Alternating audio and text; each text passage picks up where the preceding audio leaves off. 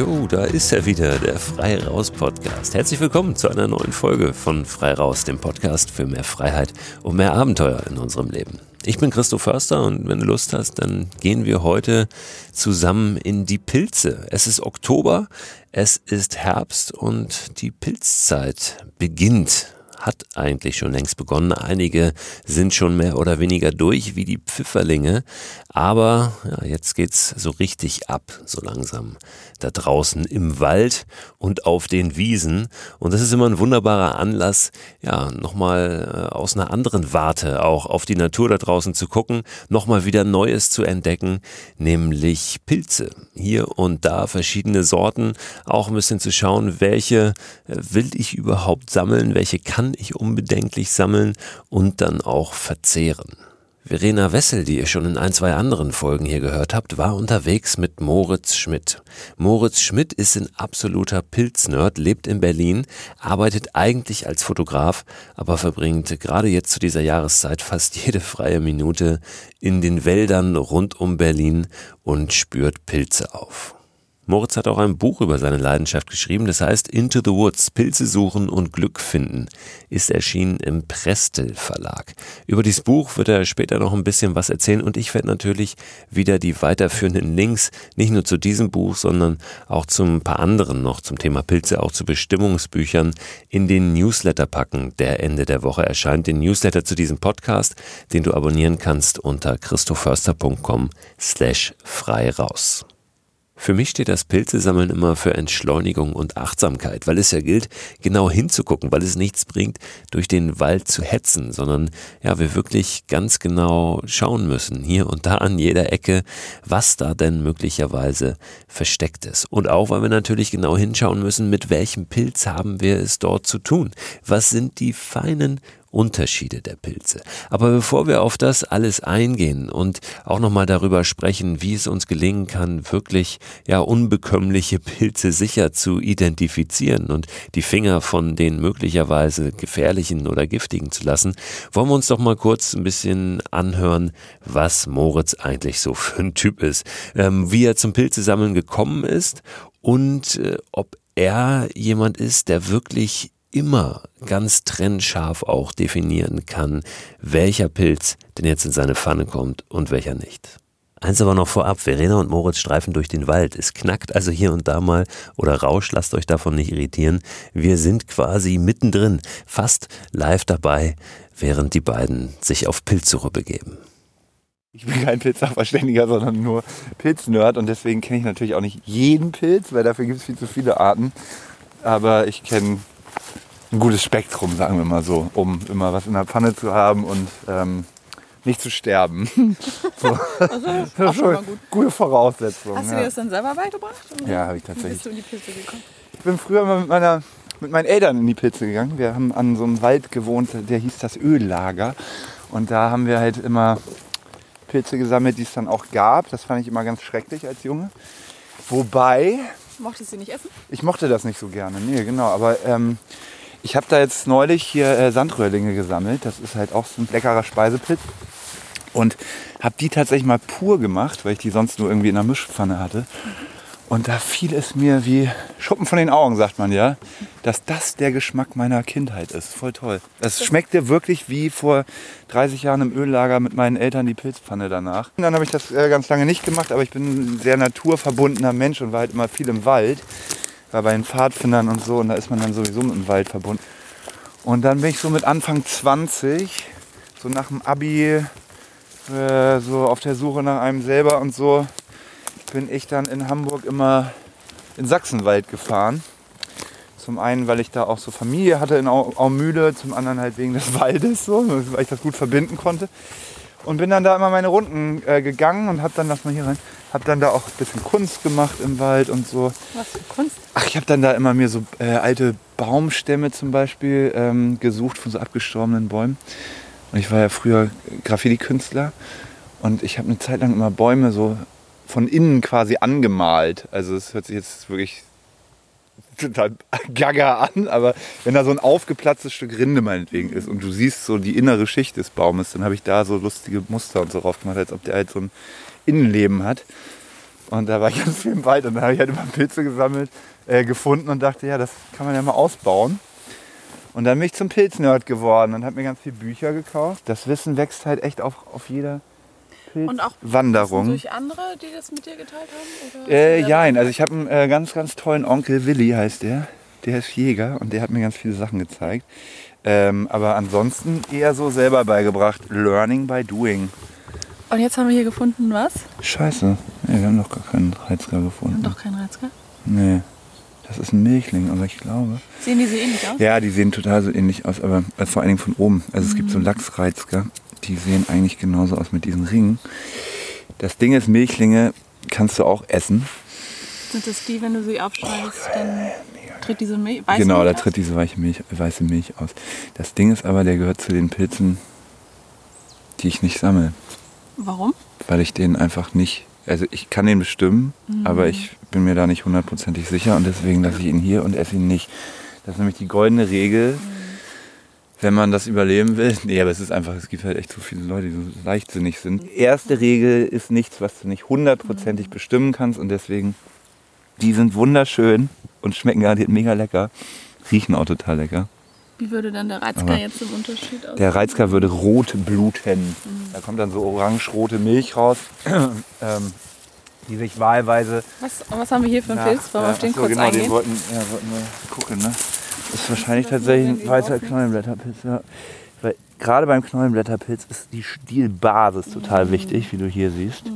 Da siehst du nämlich dann die Knolle, aus der er kommt. Würdest du denn bei Pilzen, um sie besser erkennen zu können, wenn man sich unsicher ist, immer raten, die Knolle mit auszubuddeln? Auf jeden Oder Fall, eigentlich ja. nicht, weil sonst können die Pilze nicht Nee, das ist eine? Mehr, das ist totaler Quatsch. Also dieses Märchen, dass äh, Pilze sterben, wenn man sie aus dem Boden reißt, ganz brutal und so, das ist totaler Bullshit. Weil ich meine, ein Apfelbaum stirbt ja auch nicht, wenn du einen, wenn du einen Apfel pflückst. So. Weil die Mütze quasi so weit äh, Das- verwurzelt Genau, das Myzel ist halt so, also was halt gut ist, wenn du den Pilz rausdrehst mit der Stielbasis und dann die Stelle abdeckst, damit da halt kein Licht rankommt, so dann ist alles safe.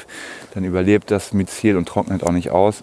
Ähm, und du kannst den Pilz halt sicher bestimmen, weil gerade die Stielbasis ist halt total wichtig für die Erkennung von Pilzen. Ja. Und der weiße Knollenblätterpilz ist leicht zu verwechseln mit dem Champignon, oder? Den kannst du ja, wenn du dich nicht genau so Egerlinge oder Champignons. Würdest du dann generell sagen, Finger, wenn man sich gar nicht auskennt, Finger weg von Lamellenpilzen und lieber Fall. hin zu Röhrling? Ja, also auf jeden Fall mit Röhrlingen anfangen, Lamellenpilze meiden und einfach weiße Pilze auch meiden, weil weiße Pilze im Zweifel echt tödlich sind. So. Ja, aber es steht ja weiß eigentlich für Für rein und- Reinheit, ja, Einheit und Jungfräulichkeit. Und Keine Ahnung, Gesund, die, die unbefleckte Empfängnis hier vom Pilzgott. Also Röhrlinge und ähm, Lamellenpilze kann man eigentlich sehr, sehr einfach unterscheiden, indem man einfach unter den Pilzhut schaut. Das heißt, wenn ich jetzt Pilz finde, dann kann ich den ruhig mal aus dem Boden rausdrehen. Ähm, das natürlich wieder vorschriftsmäßig abdecken, damit das Myzel nicht austrocknet. Nee, und dann gucke ich einfach auf die Hutunterseite und ähm, entweder der Pilz, jetzt bist du auf Pilz äh, entweder der Pilz hat halt äh, Lamellen. Ähm, Lamellen sind quasi ja, Streifen, die von der Mitte, äh, der, also von der Stielbasis strahlenförmig zur Hutkante äh, Kante laufen. Und Röhren sind, äh, wenn du den Pilz von unten anschaust, einfach nur kleine Punkte, wie bei einem Schwamm, kann man sich das vorstellen. Genau. Deswegen heißen Röhrlinge in Bayern auch Schwammerl. Ja. Ja, das ist wirklich entscheidend, nur auf die Pilze zu setzen, die zu sammeln und die zu verwerten, die wir wirklich zweifelsfrei identifizieren können. Und da sind wir schon mal auf einem sehr, sehr guten Weg, wenn wir die Röhrlinge sammeln und nicht die Lamellenpilze. Denn bei den Röhrlingen sind zumindest keine dabei, die tödlich sind. Wenn wir uns unsicher sind, dann unbedingt mal ähm, Pilzsachverständige konsultieren. Das ist in der Tat möglich. Also wir können jederzeit äh, zu Pilzsachverständigen gehen. Die finden wir unter anderem auf der Website der Deutschen Gesellschaft für Mykologie. Da sind so Pilzsachverständige auch in einer Karte aufgelistet, in einer interaktiven, wo wir genau sehen können, ja, welche da in unserer Nähe zu finden sind. Ihr könnt aber auch einfach ähm, Pilzsachverständige mal googeln, da kommt ihr auch weiter. Was hilft, ist ein Pilzbestimmungsbuch ähm, oder eine, eine Website, wie zum Beispiel die Website 123 Pilzsuche. Ähm, die ist jetzt nicht wunderschön aufbereitet, tut aber genau das, was sie soll, nämlich Informationen über Pilze geben. Also da mal schauen und im besten Fall eben immer ein Pilzerkennungsbuch dabei haben, um nochmal nachzuschlagen, auch vor Ort und auf Nummer sicher zu gehen. Was brauchen wir sonst noch, wenn es in die Pilze geht? Was sollten wir dabei haben? Für einen selber sollte man immer ein Wasser dabei haben, weil so eine Pilzwanderung kann lang werden. Und vielleicht noch einen kleinen Snack oder so. Für einen Notfall vielleicht Packung Taschentücher. Ähm, ganz wichtig ist ein Korb. Also es tut auch ein Behelfs-Jutesack ähm, für einen Notfall so, aber da werden die Pilze halt auch gedrückt und gequetscht am Rand. Deswegen Korb ähm, stellt halt eigentlich immer sicher, dass du die Pilze gut transportieren kannst, ohne dass sie gequetscht werden. Und dann ist es natürlich noch von Vorteil, wenn man ein Pilzmesser hat. Ähm, wenn ich jetzt weiß, dass es geregnet hat ähm, und es vielleicht noch feucht sein könnte, dann nehme ich auch noch ein Handtuch mit tatsächlich. Und auch eins, so ein Frotti-Handtuch, ein kleines. Ähm, weil ich dann bei Steinpilzen die Hüte einfach einmal abwische, damit es halt überhaupt nicht schleimig oder klebrig wird. Eigentlich soll man aus dem Grund auch überhaupt nicht sammeln gehen nach dem Regen, sondern erstmal einen Tag warten, weil okay. es halt ne, sonst alles so matschig wird. Aber ich habe ja auch manchmal einfach ähm, meine Dörrer laufen und weiß, okay, wenn ich die jetzt in den Dörrer schmeiße, dann ist es auch wurscht, ob die jetzt äh, ein bisschen also feucht sind. Also Dörren braucht man ein extra Gerät. Braucht man nicht. Man kann auch jetzt Pilze auf dem Bindfaden auffädeln und in der Wohnung aufhängen oder auf Zeitungspapier auf der Heizung trocknen oder bei geringer Temperatur im Backofen mit offener Klappe, damit die Luft zirkulieren kann. Das sind auch alles Alternativen ich habe halt mir irgendwann ein Dörrgerät gekauft, weil es halt total super ist, dass du die Pilze halt geschnitten da total gut stapeln kannst da drin und die halt auch alle gut Luft bekommen und ähm, dass du die Temperatur halt regulieren kannst, weil die Pilze, die Proteine, die gehen halt kaputt, wenn du über 42 Grad warm dörrst. Das heißt, ich dörr halt wirklich immer im Niedrigtemperaturbereich und stelle halt so sicher, dass dann halt alle Vitamine und Proteine und so weiter noch erhalten bleiben. Ist Dörren eine doofe Frage, gleich wie trocknen und ja. dann machst du sie haltbar und kannst genau. sie das Jahr über den Winter über nutzen? Dann? Genau, du kannst sie dörren, dann wird da die ganze Feuchtigkeit entzogen und dann kannst du sie eigentlich unbegrenzt ähm, lagern. Also ich habe teilweise Pilze schon nach drei Jahren oder so noch gegessen, kannst du auch noch viel länger stehen lassen. Du die dann in ich lager die in Gläsern mit Schraubverschluss mhm. in der Dunkelheit ähm, oder in so Ziploc-Tüten, ganz unromantisch. Ja. Ein einfaches, gutes Pilzmesser mit einer gebogenen Klinge und einer kleinen Bürste hinten dran, um die Pilze eben vor Ort direkt zu säubern, damit der ganze Dreck nicht mit nach Hause kommt, habe ich neulich schon mal im Newsletter zu diesem Podcast empfohlen. Packe ich jetzt natürlich nochmal rein in den Newsletter, der Ende dieser Woche erscheint. Und ich sage jetzt nochmal, den ihr abonnieren könnt unter christoförster.com slash frei raus. Wir wollen jetzt mal drauf schauen, welche Pilze aktuell da draußen so zu finden sind und nach welchen es Sinn macht, Ausschau zu halten. Einer der Lieblingspilze von Moritz ist zum Beispiel die krause Glucke. Ist gar nicht so häufig, aber wenn, dann lohnt es sich richtig. Wird auch fette Henne oder Blumenkohlpilz genannt und ähm, ja, sieht auch so aus wie so ein Blumenkohl oder ein Schwamm. Ja, so richtig groß mit einer äh, mit einem gelblich-weißen Fruchtkörper, der so eine gekräuselte korallenartige Struktur hat bisschen, bisschen wie so ein Schwamm. Dieser Fruchtkörper wird bis zu einem halben Meter groß, findet sich meist in der Nähe von Nadelhölzern und der Stiel, den man kaum sehen kann, der ist so weißlich gefärbt und ist direkt mit dem Wurzelgeflecht des Baumes verbunden, des Baumes, auf dem eben der Pilz, die krause Glucke, wächst. Schmeckt ziemlich mild und so leicht nussig. Man sollte aber auch nur die jüngeren, die frischen Exemplare sammeln. Das merkt man aber auch, weil die älteren eben schon so unangenehm riechen und dann sollten wir nicht nur bei Pilzen, sondern bei allem, was wir da draußen finden, was essbar ist, die Finger davon lassen, wenn es schon so ein bisschen komisch und unangenehm riecht. Außerdem gibt es momentan eine Menge Röhrlinge, wie zum Beispiel den Maronenröhrling. Der hat so einen dunkelbraunen Hut, wird manchmal mit dem Steinpilz verwechselt, was aber nicht wild ist, weil die beide sehr, sehr lecker sind. Also der zum Beispiel ist so ein sicheres Ding, der Maronenröhrling. Sollte aber wie übrigens fast alle Pilze nicht roh gegessen werden, weil er in dem Zustand für manche Menschen unbekömmlich ist. Jetzt haben wir vorhin gesagt, dass es gerade für Einsteiger Sinn macht, sich auf die Röhrlinge zu konzentrieren und die Lamellenpilze erstmal beiseite zu lassen. Es gibt aber einen Lamellenpilz, der sich recht sicher identifizieren lässt und der sehr, sehr gut schmeckt. Das ist der Parasol. Der heißt so, weil er aussieht wie ein Schirm. Parasol ist aus dem Spanischen, heißt eigentlich Sonnenschirm und tatsächlich hat der einen bis zu 25 äh, Zentimeter breiten Durchmesser, also der Hut. Und dieser Hut hat so, so braune Schuppen mit einer rauen Oberfläche. Und Verena und Moritz haben tatsächlich so einen auch gefunden.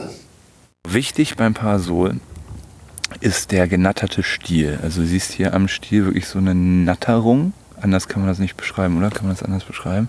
So Wie beschreibt man denn eine Natterung?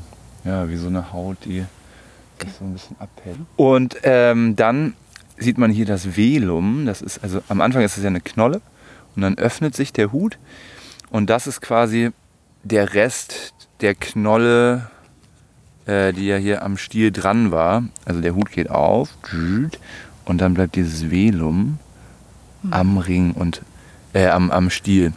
Und das ist auch ein sehr wichtiges Erkennungsmerkmal für den Parasolpilz. Es gibt nämlich auch noch andere große Schirmpilze, die dann aber eventuell nicht essbar sind.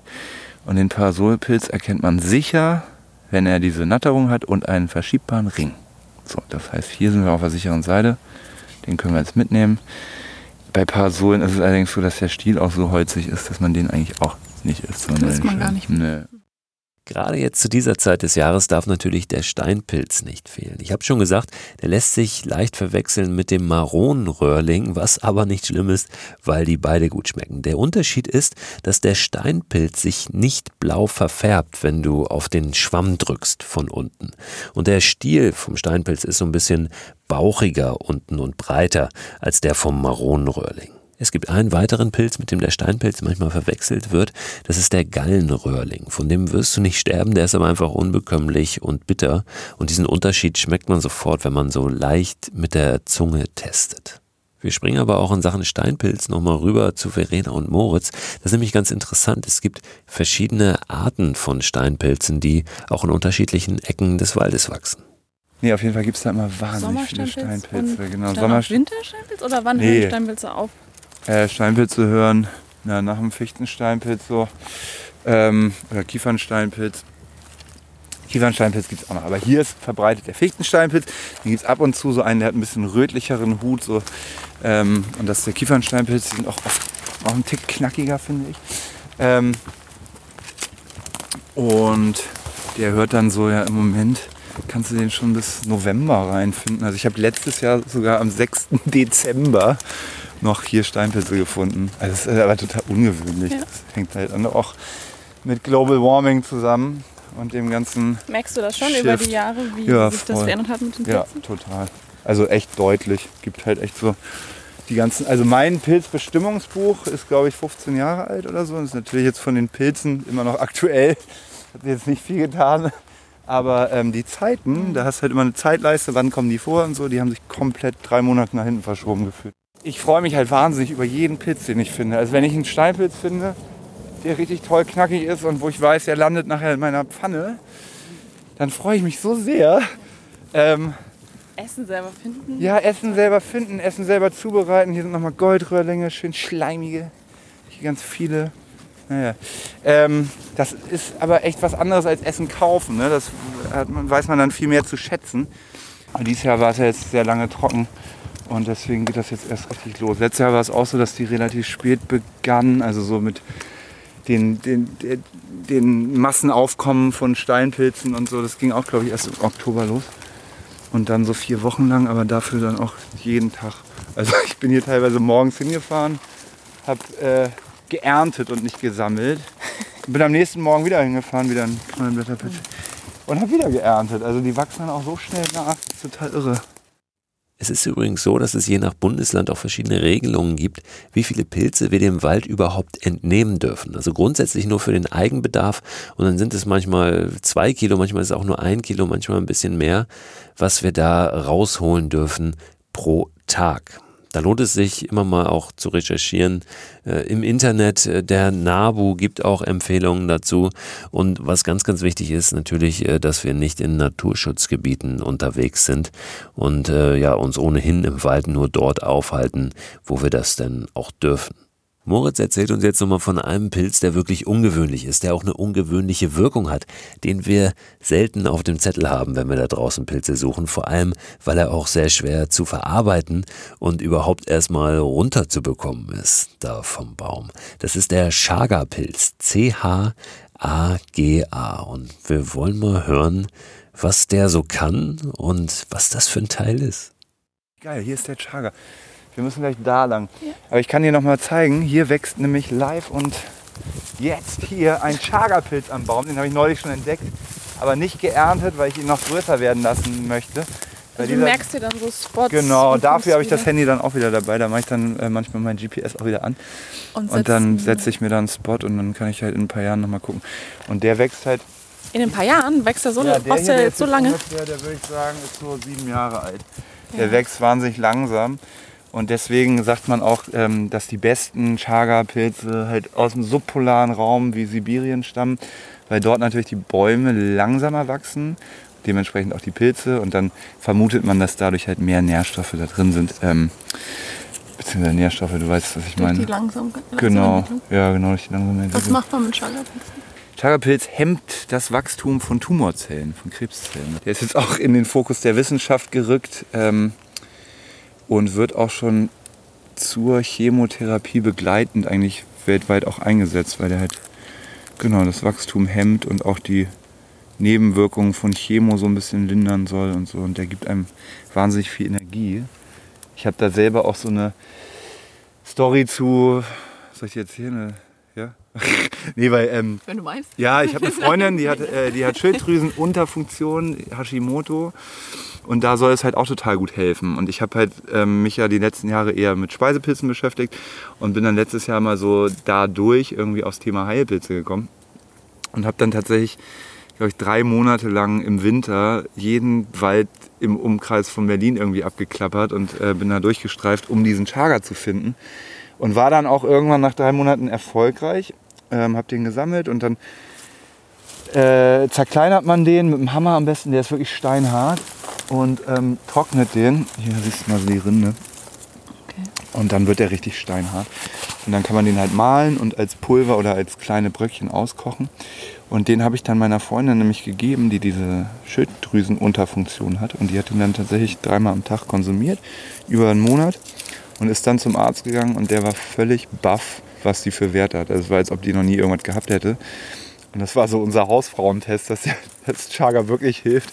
Und seitdem habe ich dann Chaga irgendwie auch monatelang immer morgens als Kaffeeersatz getrunken. Das ist echt krass, weil dann das so mega toll wach macht, aber nicht auf so eine eklige Art und Weise wie Kaffee, sondern, ähm, also ich trinke auch total gerne Kaffee, ne? nicht falsch verstehen. Aber Kaffee ist ja auch eher so ein schnellerer Kick mhm. und so sauer. Und Chaga ist halt sehr basisch und schmeckt so ganz sanft. Es ist auch so ganz weich. Das also wenn man den dann trinkt, wenn er aufgebrüht ist, ist es so eine ganz weiche, runde Geschichte, einen ganz tollen Geschmack.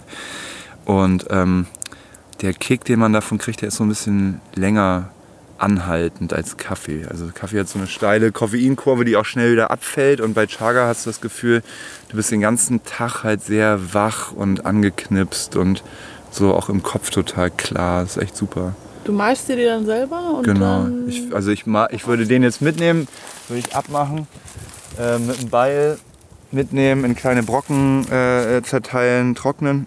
Und dann habe ich den zu Hause und dann kochst du den so eine halbe Stunde bis Stunde aus. Dann hast du so ein richtig pechschwarzes Wasser. Und das trinkst du dann einfach wie ein Tee.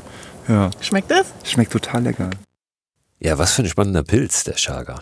Ich habe ja eingangs erzählt, dass Moritz auch ein Buch geschrieben hat. Into the Woods heißt das. Worum es da geht, was, was der Kern dieses Buches ist, was wir daran finden können, das erläutert er uns jetzt nochmal. Genau, ich habe halt ein Buch geschrieben, was aber jetzt kein klassisches Pilzbestimmungsbuch ist, sondern eher so ein Buch, was halt Lust auf dieses ganze Thema machen soll. Also es ist ein Buch, was ähm, zwar die Pilzbestimmung auch anreißt, also ich stelle da zwölf Pilze vor, die eigentlich so idiotensicher sind, ähm, dass man sie nicht verwechseln kann. Die kann quasi jeder finden und schnell bestimmen. Und dann geht es bei mir halt auch um Shinrin-Yoku, um Waldbaden im Buch, um so ein bisschen Techniken zum Runterkommen. Also so mentales Yoga irgendwie zum Entspannen. So. Ähm, dann habe ich äh, in dem Buch ein paar Interviews mit ganz tollen Menschen, die mir alle am Herzen liegen, die auch einfach zu, äh, äh, über ihre Liebe zum Wald irgendwie erzählen. Und das sind halt einfach tolle Personen, mit denen man sich irgendwie gerne identifiziert oder die einen auch so ein bisschen inspirieren können vielleicht. Und dann äh, als großer Abschluss gibt es noch einen großen Rezeptteil im Buch. Mhm. Und da sind von mir ein paar Rezepte drin und ähm, tatsächlich aber auch von so richtigen Sterneköchen aus Berlin. Hast du ein Lieblingsrezept? Und die kann man dann wenn man es mal nicht gerade einfach nur scharf anbrät? Also ich bin totaler Risotto-Fan, deswegen ähm, Risotto geht immer mit Steinpilzen.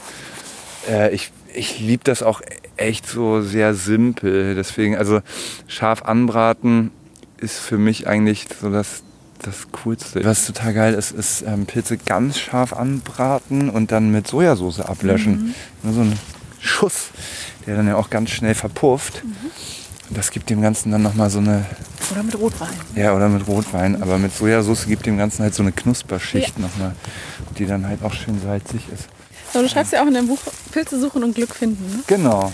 Was, worin genau findest du dein Glück, wenn du auf Pilzesuche gehst? das ist wahrscheinlich vielfältig. Ja, das ist wirklich vielfältig. Ähm, naja, ich meine, ja mal, äh, man kann ja mal so anfangen wir stehen hier mitten im Wald. Das ist schon mal gut. So, ich sehe keine Menschen, ich sehe, okay, da sehe ich Müll, den können wir gleich mal mitnehmen, aber ich sehe tendenziell nichts Menschgemachtes. So. Und ähm, gerade wenn man jetzt in einer Großstadt lebt, wie in Berlin, wird man den ganzen Tag zugeballert mit äh, Informationen, Gerüchen, Geräuschen, Licht, irgendwie alles so Stresssachen, die der Körper eigentlich nicht braucht. Und ähm, mir tut das einfach wahnsinnig gut, dem Ganzen Lärm der Großstadt so zu entfliehen. Und ähm, also das ist schon mal so die Grundlage, dass man hier so echt gut durchatmen kann. Dann ist es tatsächlich auch so, dass man gute Luft hat, schöne Geräusche, man hört Vögel, man hört andere Natur. Ähm, und was ich ganz schön finde, so äh, als Aspekt im Leben, wo eigentlich alles immer so in stringenten Bahnen verläuft oder alles immer geplant ist, dass ich im Wald so die Möglichkeit habe, mich einfach fallen zu lassen und zu verlieren, ohne ähm, dass ich jetzt irgendwie lost bin. So, dass, also ich, so dieser Prozess des Treibens und überhaupt nicht genau wissen, wo man dann ankommt am Ende. Das ist eigentlich so das, was mich am meisten reizt. So, dass man einfach mal. Gehst dann auch los ohne Handy oder Handy aus oder Flugmodus und schaust. Ja, gut, ich will jetzt auch nicht hier, äh, dir, dich anlügen, weil ich habe mein Handy ja hier. Mhm. Und ich habe es tatsächlich auch oft dabei, um Fotos zu machen. Ja, okay. Aber du schaust jetzt nicht, wo will ich lang, sondern du läufst nicht. einfach nur. Nö, ich gucke mir halt vorher, sollen wir weiterlatschen? Ich gucke mir halt vorher so das Gebiet an und lade mir auch für Safety eine Offline-Karte runter. Weil das ist tatsächlich auch echt so eine Sache. Ne? Ähm, ich habe das auch schon mal gehabt, dass ich mich im Wald verlaufen habe und dann die Dämmerung kam und das war überhaupt nicht so witzig. Was ist das jetzt? Das frage ich mich auch. Ich weiß nicht, müsste ich mal raus. Ah, das ist ein Täubling. Guck mal. Waren die essbar oder nicht? Ja, die sind essbar. Also wenn er nicht scharf schmeckt. Wir mhm. können ja mal den Test machen, wenn du ja. Bock hast. Ich habe auch ein Wasser dabei, kannst du danach ausspielen. Nimmst einfach so ein Eckchen hier. Und schluckst du das runter nee, oder nur? Weil tatsächlich ist eigentlich. Hm. okay, das ist ein Speitäubling. So, das meine ich mit eklig scharf. Hier ist noch frisch. Ich mag auch eigentlich scharf, aber ja, äh, genau. Manche Leute äh, nehmen den tatsächlich auch zum würzen. Okay, also man kann ihn essen. Man kann ihn essen, aber er ist vielen halt einfach nur zu scharf. Hm? Okay. Ja, vielen Dank, Moritz. Vielen Dank, Verena, für diese Einblicke und dafür, dass wir dabei sein durften. Im Wald. Wenn ihr Lust habt, mehr über Moritz zu erfahren, dann schaut doch einfach mal auf seine Website. Die findet ihr unter schmidtfoto.com. Schmidt einfach nur mit D und Foto dann mit PH. Schmidtfoto.com, denn Moritz ist eigentlich Fotograf, aber eben in seiner Freizeit und äh, ja, die kostet er wirklich auch aus, im wahrsten Sinne des Wortes, leidenschaftlicher Pilzsammler. Sein Buch heißt Into the Woods. Pilze suchen und Glück finden. Pilzbestimmungsbücher gibt es übrigens viele gute. Eins davon ist das Handbuch für Pilzsammler von Andreas Gminder. Das ist der Sprecher des NABU-Bundesfachausschusses Mykologie. Und darin werden 340 Pilzarten vorgestellt, auch mit giftigen Doppelgängern und so weiter. Und Bilder natürlich, ähm, um sich die, die Pilze dann eben auch äh, direkt anschauen zu können und vergleichen zu können vor Ort. Das ist erschienen im Kosmos Verlag. Und ein weiteres super spannendes Buch zum Thema Pilze ist im Ullstein Verlag erschienen, geschrieben von Merlin Sheldrake. Das heißt Verwobenes Leben, wie Pilze unsere Welt formen und unsere Zukunft beeinflussen. Sehr detailliert zum Teil, sehr nerdig, aber wie gesagt, äh, unglaublich spannend und faszinierend. Ein ganz, ganz toller Einblick in die, in die Welt der Pilze. So, und jetzt schmeiße ich euch raus, wünsche euch viel Spaß da draußen beim Sammeln und vor allem einen guten Appetit, wenn es dann ans Verzehren geht. In den nächsten vier Wochen wird es keine neue Folge von Frei rausgeben. Ich gehe in eine kleine kreative Pause, also um sich das einfach merken zu können, der Oktober ist frei raus frei.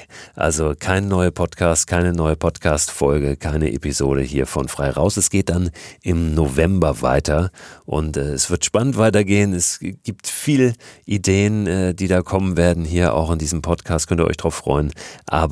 Ja, jetzt der Oktober ist für mich erstmal eine Zeit des Durchatmens und ihr nutzt die hoffentlich, um da rauszugehen, ordentlich zu erleben.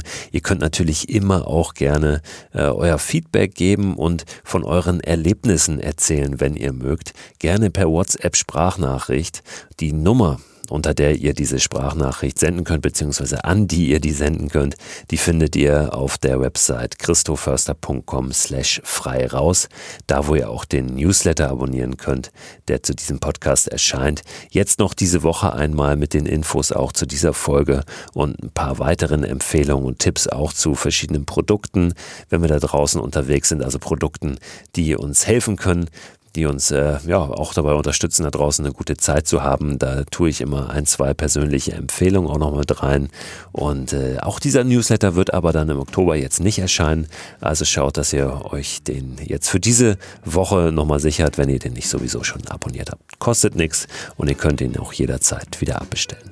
Jetzt habt eine gute Zeit da draußen und ich freue mich, wenn wir uns wieder hören im November. Bis dann, erstmal einen schönen Herbst. il suffit.